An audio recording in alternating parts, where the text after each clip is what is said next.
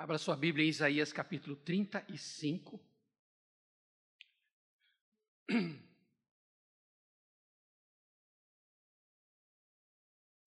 Isaías capítulo 35, verso 4 ao verso 6.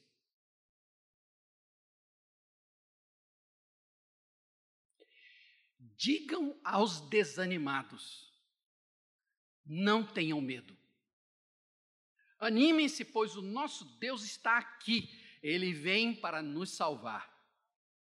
Ele vem para castigar os nossos inimigos. Então os cegos verão, os surdos ouvirão, os aleijados pularão e dançarão, e os mudos cantarão de alegria. Pois fontes brotarão no deserto e rios correrão pelas terras secas. Querido Pai Celestial, muito obrigado pela tua palavra. Me ajude a entregar a mensagem. Purifica o meu coração e o coração de meus irmãos. Tira de nós tudo que nos impeça de ouvir a tua voz. E fala, anima, fortalece, restaura a tua igreja que está aqui. Eu te peço isso, em nome de Jesus, o nosso Senhor e Salvador. Amém.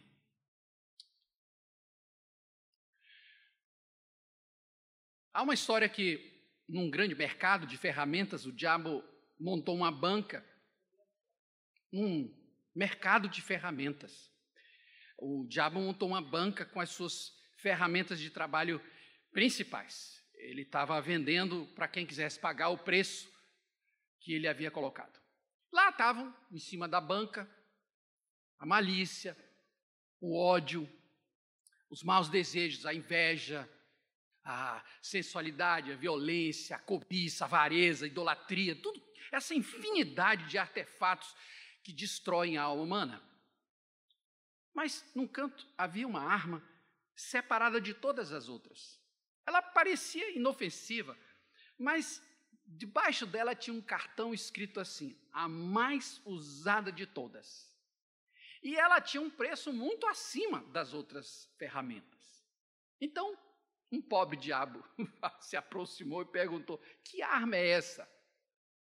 O diabo disse: Essa aqui é o desânimo. Aí o, o pobre diabo perguntou: Por que, que ela é tão cara? E ele respondeu: É porque ela é a mais útil de todas as ferramentas que eu tenho. Com ela eu posso entrar em qualquer homem, qualquer mulher, eu entro no interior dele ou dela e posso manobrá-lo como eu quiser. Eu eu a, a utilizo em todo mundo e pouquíssimas pessoas sabem que ela me pertence. Irmãos, o desânimo já enterrou muita igreja boa. E nós não podemos subestimar o poder dessa ferramenta. Por que, que o desânimo é tão usado para destruir igrejas? Eu vou dar algumas razões. Bom, em primeiro lugar, vamos entender como é que o desânimo se, se, se ap apresenta. Olha, em primeiro lugar, o desânimo ele é gradativo, por isso é difícil de ser percebido. Ah, ninguém para assim com tudo de uma hora para outra. Começa assim, é uma faltinha no culto, uma falta na escola dominical, no grupo familiar, na próxima ceia eu vou. Alguns dizem que não estão dizendo, eles só estão dando um tempo. Dizem assim: não estou dando um tempo para a igreja, um tempo para o pequeno grupo, um tempo para a oração, um tempo para casamento, um, um tempo para a família, um tempo para o ministério. E alguns chegam ao cúmulo de dizer que estão dando um tempo para Deus. Só que tempo, irmãos, é a única coisa que a gente não tem. Você não tem tempo. Outra coisa é que o desânimo, por ser gradativo, ele é imperceptível. Ele é silencioso, ele é camuflado, e dissimulado. Aí mesmo do seu lado pode ter um desanimado e você não está sabendo. Outra coisa é que o desânimo ele é contagioso.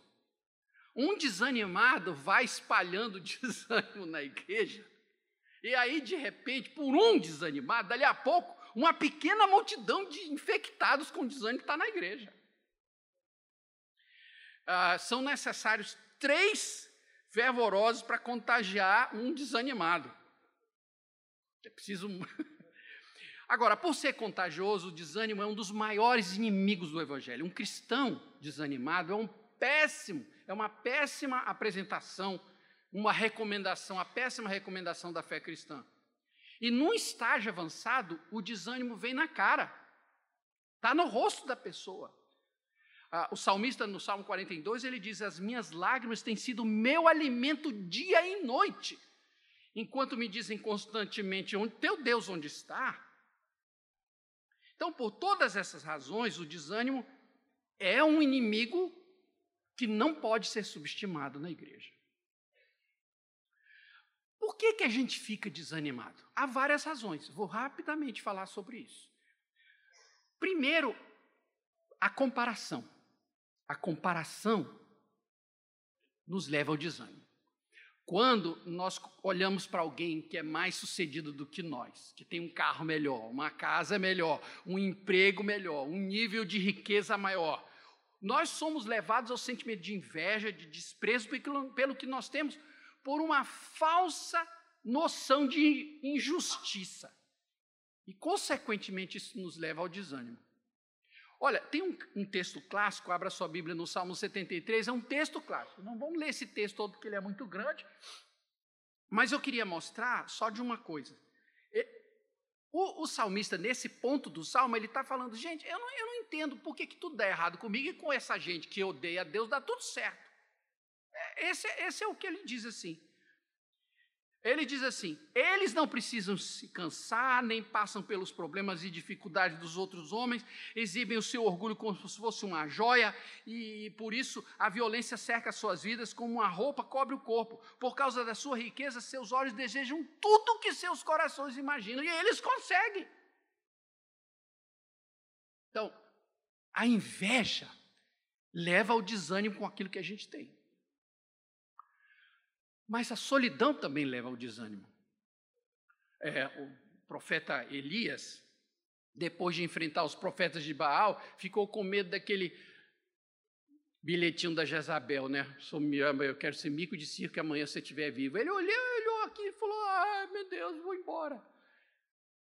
Aí chegou lá na montanha: O que você está fazendo aqui? Pô, estou fora, pode riscar meu nome, já basta é, ninguém me ama, ninguém me quer, ninguém me chama de meu amor, eu estou fora. Mas sabe o que Deus falou, irmãos? Nada. Teu mal é sono, dorme aí, que tu está precisando de descanso. Né? Pessoas criticadas podem ser levadas ao desânimo. Em Jeremias capítulo 15, o profeta Jeremias, que é um durão, duro na queda esse homem. Ah, mas aqui no capítulo 15 ele diz assim: Pobre de mim, minha mãe, eu acabei como um homem odiado em todo o nosso país, nunca fiquei devendo nada a ninguém, nunca emprestei a juros, mas quando eu passo na rua, todos me amaldiçoam e fazem ameaças. É só, não é fácil não. Doença. A doença, a calamidade, a perplexidade pode nos levar ao desânimo. O pecado por um, o remorso por um pecado cometido pode nos levar ao desânimo. É disso que o salmista no Salmo 32, ele fala: Enquanto calei os meus pecados, envelheceram os meus ossos pelos meus constantes gemidos. Porque a tua mão pesava dia e noite sobre mim, remorso. Mas é claro, irmãos, que o maior responsável pelo desânimo no crente é o Satanás. Por quê? Porque ele usa tudo isso que eu falei para vocês. Ele usa a inveja, ele usa a solidão, ele usa a crítica, ele usa a doença, ele usa tudo isso para enfiar o ferrão do desânimo no nosso coração. Mas hoje à noite, irmãos, eu tenho boas notícias. Eu tenho boas notícias. Porque o profeta Isaías diz: ele, digam aos desanimados, não tenham medo, animem-se, pois o nosso Deus está aqui. Então, eu vou meditar com vocês, que eu não quero aqui dar uma mensagem positiva para vocês. Tem nada, irmãos. Jesus disse assim: No mundo tereis aflições. Então, esses momentos de alegria são a ilha, assim, no meio do oceano da luta. Tá certo? A vida não é fácil para ninguém e não vai ser, continuar sendo fácil depois do que você vai ouvir. Mas você vai sair daqui diferente. Porque a palavra de Deus muda a cabeça da gente. Enviou-lhes a sua palavra e sua palavra os sarou. Tá certo? Então, primeiro, o poder do ânimo é a presença do nosso Deus. Olha, o profeta diz: digam aos, aos desanimados, animem-se, porque o nosso Deus está aqui. Bom, sabe qual é a profissão do Espírito Santo? A profissão do Espírito Santo é encorajar pessoas. Por isso que ele se chama o Espírito Consolador. O nosso Deus está aqui. Isso muda tudo. Paulo estava na prisão, em Jerusalém. Aí Jesus foi visitá-lo fora do horário de visita. Jesus não marcou, não. Jesus entrou na cela de Paulo, fora do horário de visita, sentou-se do lado de Paulo. Oi, Paulo, tudo bem? Oi, Jesus, tudo bem? Tudo bem? Como é que você está aí? Aí, tá. Jesus não abriu a porta da prisão, como ele fez com Pedro. Jesus não quebrou as algemas de Paulo. Nem prometeu para Paulo que ele ia ser solto. Mas disse para Paulo: Gostei do seu testemunho aqui, mas você precisa ir mais longe, que Jerusalém é pequena, eu quero que você vá para Roma. e disse para ele uma palavra só: coragem. Coragem. Agora, pensa só, pensa só. Paulo, naquela situação, Jesus do lado dele dizendo assim: coragem, Paulo, foi que isso muda tudo. Quando Deus está presente, Ele vai cuidar de tudo. Li a história de um pastor que visitava uma viúva e depois de algumas vezes na casa dela, e algumas vezes ele notava que na mesa daquela senhora, ela morava sozinha, é, ele, ele perguntou: a senhora mora sozinha? Tem mais alguém com a senhora? Não, pastor, eu moro sozinho. É porque eu noto que toda vez que eu chego aqui, na sua mesa tem lugar para duas pessoas. Aí ela disse: Não, pastor, ninguém vem me visitar, não. Eu moro sozinha mesmo. Mas, na verdade, esse lugar a mais aí é do meu Salvador que mora comigo. Sabe? Ó, ele me acorda, ele me anima, ele alivia minhas dores, ele canta louvores comigo, ele me guarda enquanto eu durmo e ainda me diz que eu tenho um lugar na casa dele para mim. Então, na minha casa, ele também tem um lugar só dele.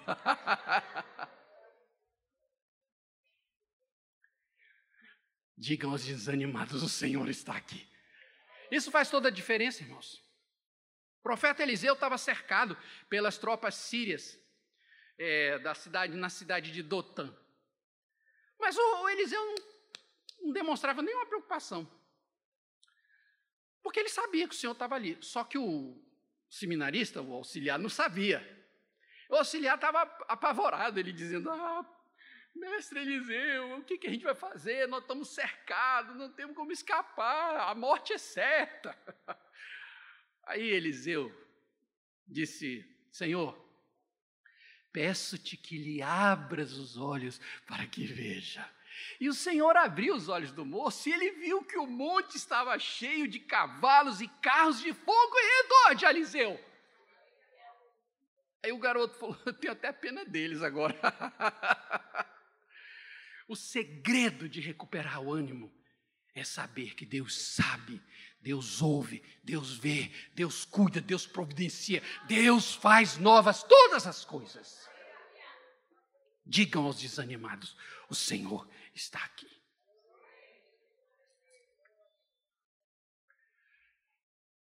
A esperança do ânimo é a promessa de Deus. Porque ele diz assim: ele vem para nos salvar. Diga isso comigo. Ele vem para nos salvar. Bom, pode imaginar o ânimo que essa palavra tem Quando Jesus diz: Não tenha medo, sua vida foi salva, a causa está ganha. E olha, a rotina de Deus é dizer ao aflito de coração, né? Não tenha medo, sou eu, eu vim para salvar, para dar a vida e vida em abundância. Estava vindo com os meninos que você mandou buscar, como é o nome dele? Davizinho, né? Estava falando para eles, a gente está conversando sobre algumas famílias enfrentando, e eu dizendo para eles que eu aprendi uma coisa no livro de Jó, um discurso de Eliú, que Eliú diz assim: é, ao aflito livra por meio da sua aflição e pela angústia ele abre os ouvidos. Agora presta atenção. Ao aflito livra, porque o certo seria ao aflito, ao aflito livra da sua aflição. Isso seria o, o, lógico. Ao aflito livra da sua aflição. Não, mas não é isso que diz. Ao aflito, livra por meio da sua aflição. Quer dizer, a, a aflição que livra. Então presta atenção, sabe o que esse texto diz? Deus escolhe as nossas aflições. E as nossas aflições são escolhidas para nos livrar da aflição. Significa que nós nunca vamos saber de qual aflição Jesus nos livrou por meio da aflição que nós enfrentamos. Por isso ele diz: No mundo tereis aflições, mas tem de bom ânimo, eu venci o mundo. Os discípulos enfrentavam uma tempestade de madrugada, o vento era contrário, eles não conseguiam nem avançar e nem voltar. Aí de repente Jesus aparece andando por sobre as ondas, dizendo: Tem de bom ânimo, sou eu, não tem mais. Tem bom ânimo, filho. Foi a palavra que ele disse para aquele homem que foi baixado na, pelo telhado por aqueles quatro amigos lá em Cafarnaum. Tem bom ânimo, filho. Tem bom ânimo, filha. Foi o que ele disse para aquela mulher acometida da hemorragia crônica.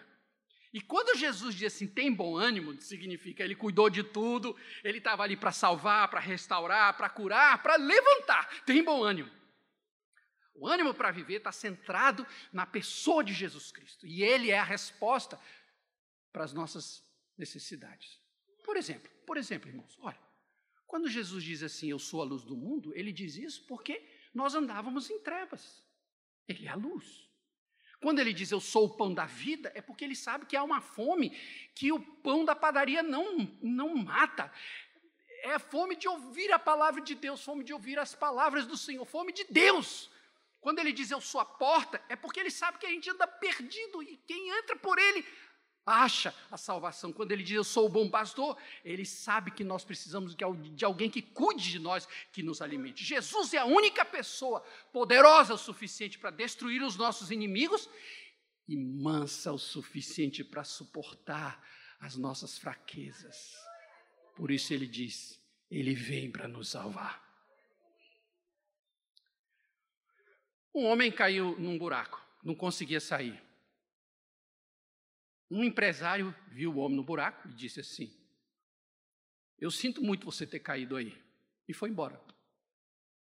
Um engenheiro viu o homem no buraco, olhou e disse assim: É lógico que alguém ia acabar caindo num buraco desse. E foi embora. Um religioso passou e disse assim: Só pessoas más caem em buracos como esse e foi embora. Um depressivo viu o homem no buraco e disse: Amigo, isso não é nada comparado ao abismo que eu, em que eu estou. E foi embora. Passou um otimista e disse: Amigo, podia ser muito pior, mas foi embora. O pessimista disse: Vai piorar ainda mais. E foi embora. Apareceu Jesus desceu no buraco onde o homem estava e disse: Suba nos meus ombros e saia do poço. Suba nos meus ombros. Jesus disse aos seus discípulos: Sou eu, não tenham medo. Ah, a esperança, ele vem para nos salvar. Sou eu, não tenham medo. Terceiro lugar, eu aprendi que a beleza do ânimo é a mudança da sorte.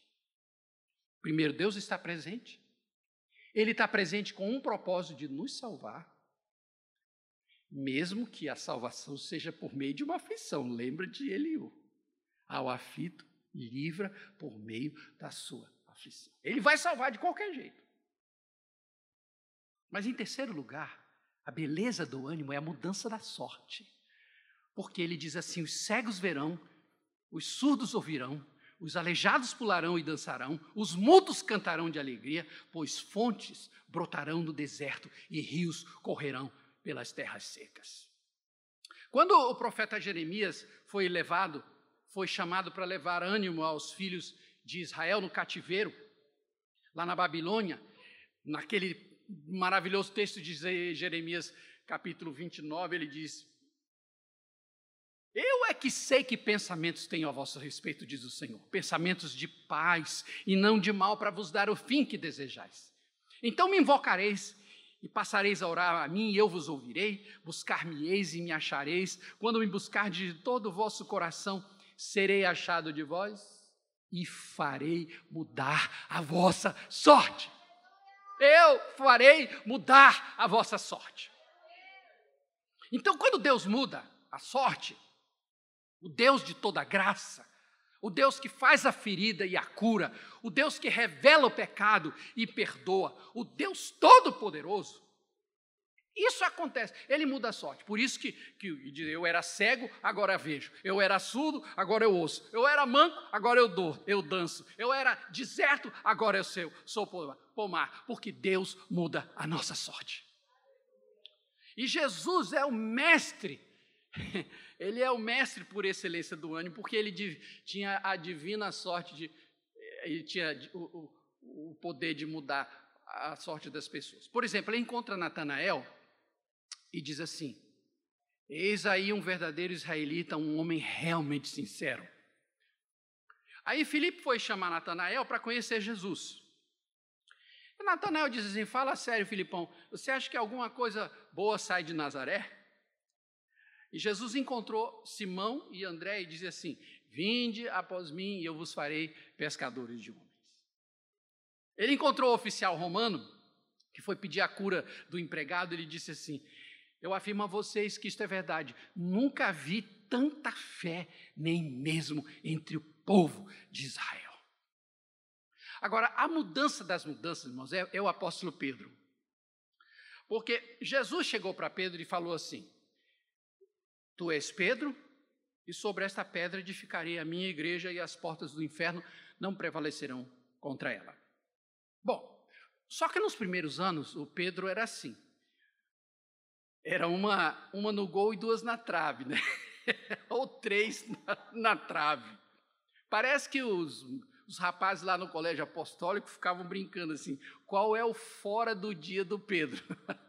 qual, qual é o fora dele de hoje, né? Só que Jesus chega e fala assim: Pedro, você vai ser o meu homem de confiança aqui. Então, em Atos capítulo 2, Pedro levanta a voz no meio da praça e adverte o povo de Israel corajosamente, adverte por eles terem crucificado o Messias. Agora, a diferença entre o Pedro que nega Jesus e o Pedro da praça é o ânimo para viver, o ânimo da mudança da sorte. Por isso que Deus diz: os cegos verão, os surdos ouvirão, aleijados pularão, mudos cantarão, e os desertos brotarão rios de água viva.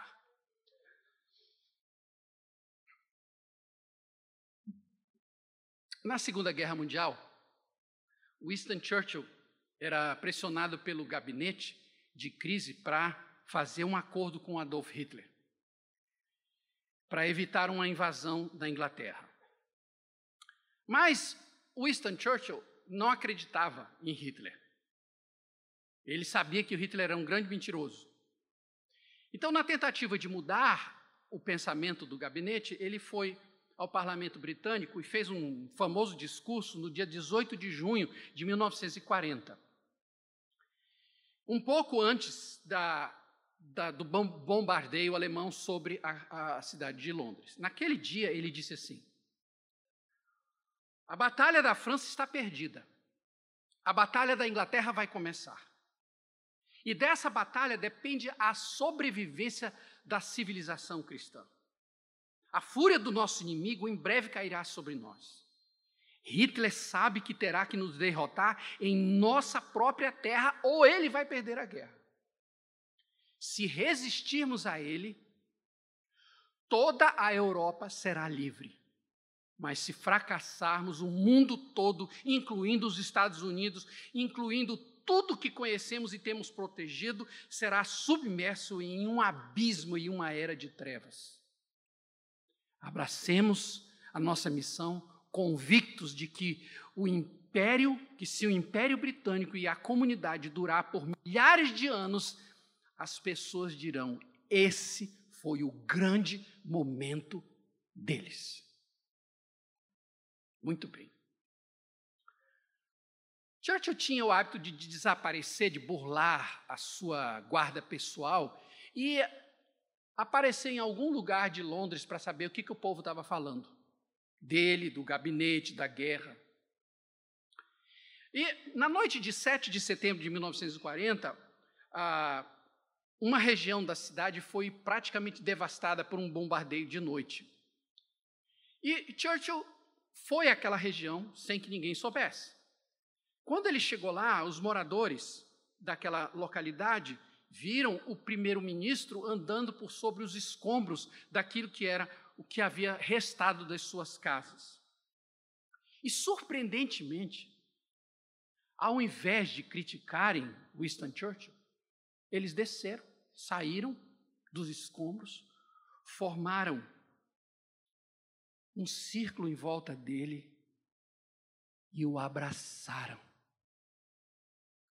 E Churchill chorou na frente de todos confortado por aqueles que haviam sido arruinados naquela noite.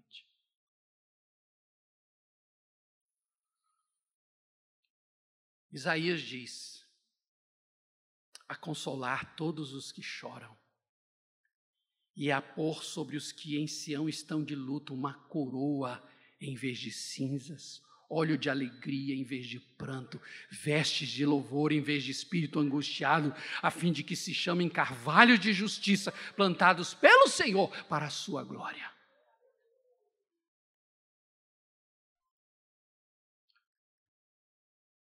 Digam aos desanimados: o Senhor está aqui, Ele vem para nos salvar. Pastor Davi, eu quero terminar essa mensagem com uma oração. E eu queria convidar você para fazer essa oração. Pela Igreja Maranata de Caxias.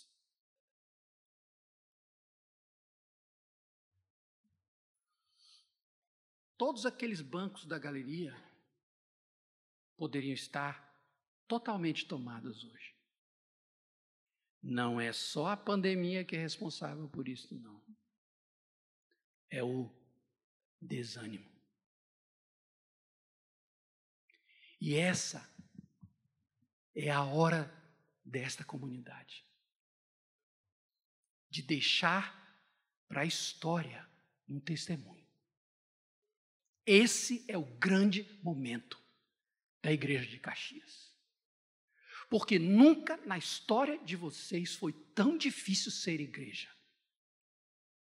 Mas vocês estão aqui. E Deus conta com vocês. A oração que eu quero propor a vocês é esta. Aquele que, pela sua imensa graça, me salvou há de me sustentar pela mesma graça até o fim. Por isso eu continuo até que o último da terra seja alcançado. Eu continuo a me importar com os outros. Eu continuo a orar pela minha igreja. Eu continuo a servir no ministério que Deus me abrir. Eu continuo a contribuir, eu continuo a cantar, eu continuo a tocar, eu continuo a ensinar, eu continuo a arrumar o que foi destruído, eu continuo a construir, eu continuo a crescer, eu continuo a guardar tudo o que eu tenho aprendido da Bíblia, eu continuo a vir o culto, eu continuo a participar da célula, eu continuo a trazer meus filhos para a casa de Deus, eu continuo, eu continuo e eu continuo. Porque se a minha igreja é a soma das esperanças, aqui está um coração cheio de esperança. Conte comigo, Igreja de Caxias. Que Deus convença vocês de que Ele está aqui e Ele vem para nos salvar e mudar a nossa sorte. Que Deus nos abençoe e nos fortaleça. Amém.